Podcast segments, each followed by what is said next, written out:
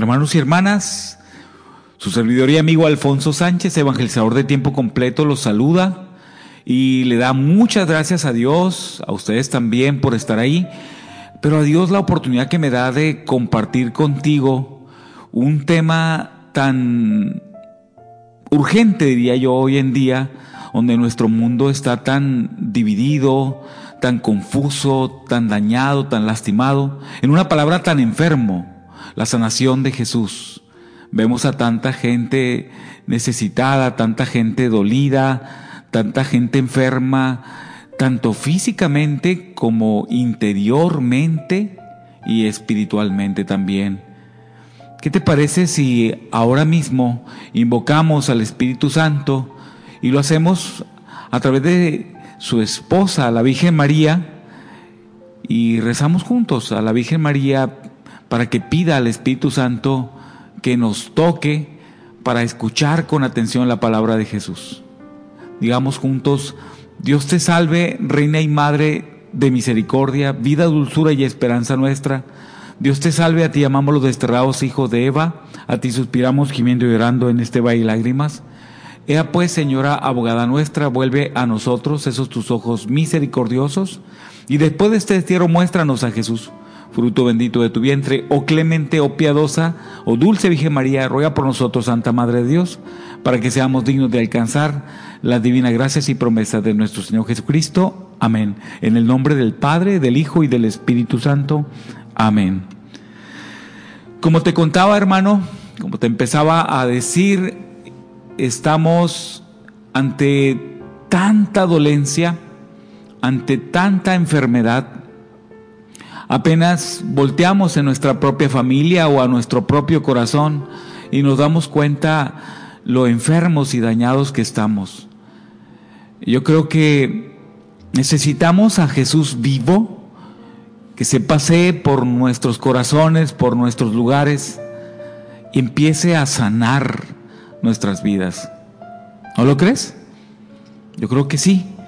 Quisiera empezar con una palabra del Señor está en el capítulo 2 del Evangelio de San Marcos, versículo 17, Marcos 2, 17. Dice la palabra del Señor así. Jesús oyó y les dijo, no necesitan médicos los sanos, sino los enfermos. Yo no he venido a llamar a los justos, sino a los pecadores.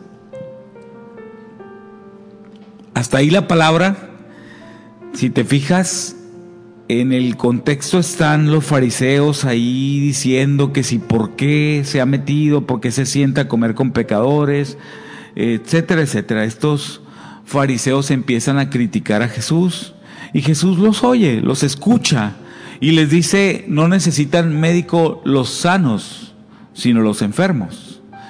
Y que no ha venido a llamar a los buenos, sino a los pecadores pues ahí ya nos apuntamos tú y yo, ¿verdad? Necesitamos la misericordia de Dios.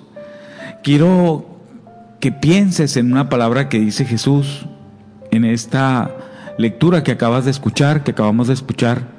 No necesitan médico los sanos, sino los enfermos.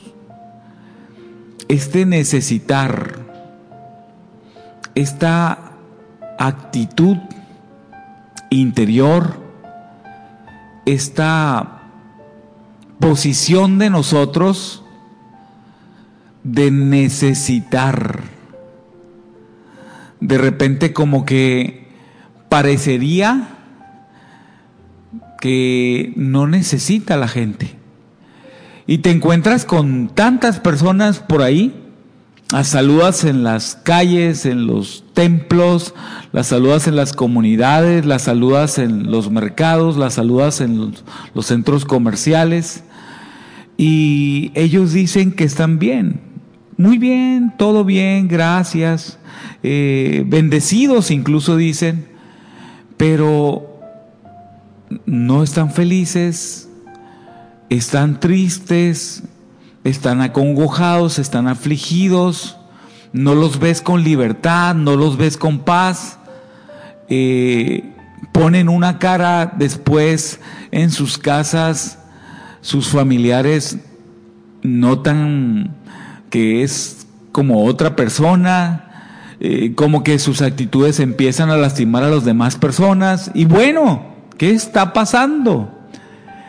Mm, ellos dicen que no necesitan. Bueno, eh, me voy a otra palabra del Evangelio de San Juan, en el capítulo 9, versículo 41. Juan 9, 41. Jesús respondió, si estuvieran ciegos, no tendrían pecado, pero como dicen que ven, su pecado permanece. ¿Te fijas? ¿Qué dices tú? Estoy bien, perfecto, no me falta nada, todo bien. Como dicen que ven, estaban otra vez ahí discutiendo con Jesús, ¿verdad? Ah, es que nos estás diciendo ciegos. Mira, si estuvieran ciegos no tendrían pecado. Pero como dicen que ven, como dicen que están bien, como dicen que a ustedes no les falta nada, hermano, hermana, que me escuches, ¿qué dices tú? ¿Cómo estás tú? ¿Estás necesitado? ¿Te sientes necesitado, necesitada? ¿Descubres en tu interior, descubres en ti alguna necesidad? Es muy importante, mi querido hermano, mi querido, querida hermana, que, que te coloques delante de Jesús, no como alguien a quien no le falta absolutamente nada. Acuérdate que Jesús ha venido por nosotros, los que estamos enfermos, los pecadores, Acuérdate, recuérdalo muy bien. No ha venido por la gente buena, por la gente sana, ha venido por los pecadores, por los que encuentran tanta miseria en su interior, por los que encuentran tanto daño, tanta herida, tanta enfermedad. Entonces, desde ya, ahora mismo, te invito a que le digas a Jesús, a que invoques el Espíritu Santo de nuevo. Señor Jesús, tú eres la luz del mundo. Ilumíname con tu Espíritu Santo. Como una lámpara potente en mi interior, hazme descubrir mi enfermedad. Hazme descubrir las heridas, los dolores, los traumas, los complejos. Oh Jesús, descúbreme, revélame dentro de mí. Y convénceme de mi necesidad de ser sanado.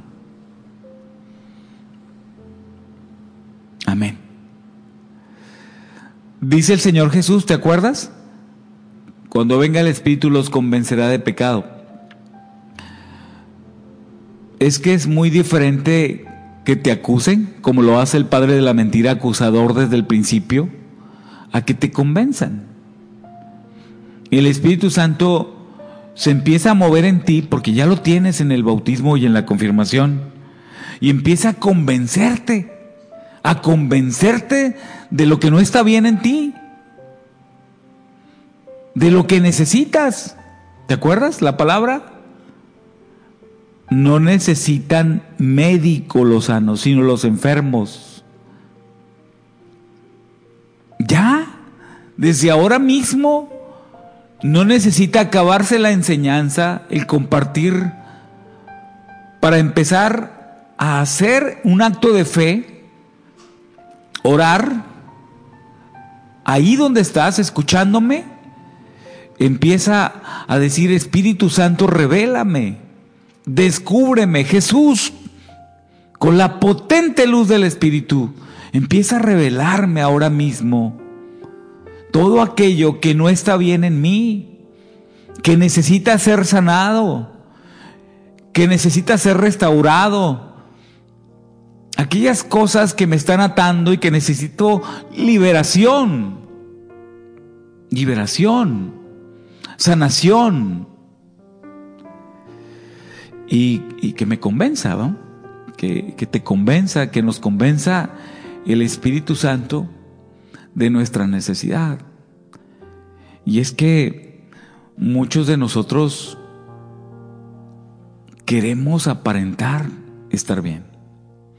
Queremos hacernos los fuertes. ¿Cuántas personas he visto a lo largo de la vida que van y vienen, los saludamos, conversamos con ellos, pasan situaciones tan fuertes, tan difíciles y con una cara así como de, de que no pasa nada, te dicen que están bien, que todo ha sido Oh, muy bien, muy fácil. Incluso esas, las comunidades con el Señor, es, todo es fácil, todo.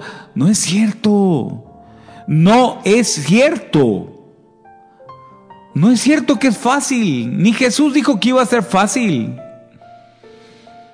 Sufrimiento, dolor, lágrimas, cosas que el mismo Jesús pasó, todo menos el pecado pero este sufrimiento sí lo pasó. Este dolor sí lo pasó. Esta angustia sí lo pasó. Esas decepciones, esas traiciones y esas heridas. Y no dijo todo está bien, todo va muy bien. No. Estaba llorando a veces por las pérdidas como de su amigo Lázaro Lloró sobre Jerusalén porque no quería acoger al Hijo del Hombre, porque no quería acoger el reino. ¿Te acuerdas de todo eso? Mi querido hermano, entonces, déjame decirte pues, en esta primera partecita, que hagas un alto en tu vida hagas un alto ahora mismo y empieces a pedir al Espíritu Santo que te regale la luz divina. Pedirle que nos regale juntos a ti y a mí la verdadera conversión, el encontrarnos con Jesús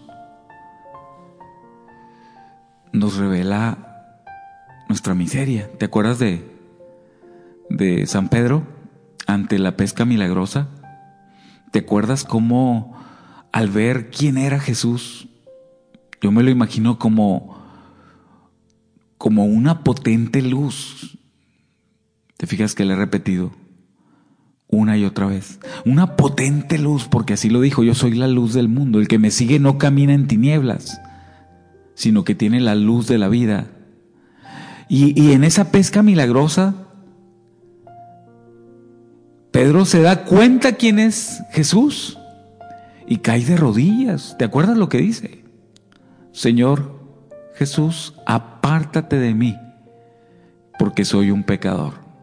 Ahí empieza a darse cuenta, es como si le hubieran iluminado su interior y hubiera visto toda su miseria delante del Rey, delante de Jesús, el Señor Dios, y darse cuenta de que tan sucio estaba su corazón, que tanta miseria tenía. Entonces, apártate de mí, Señor.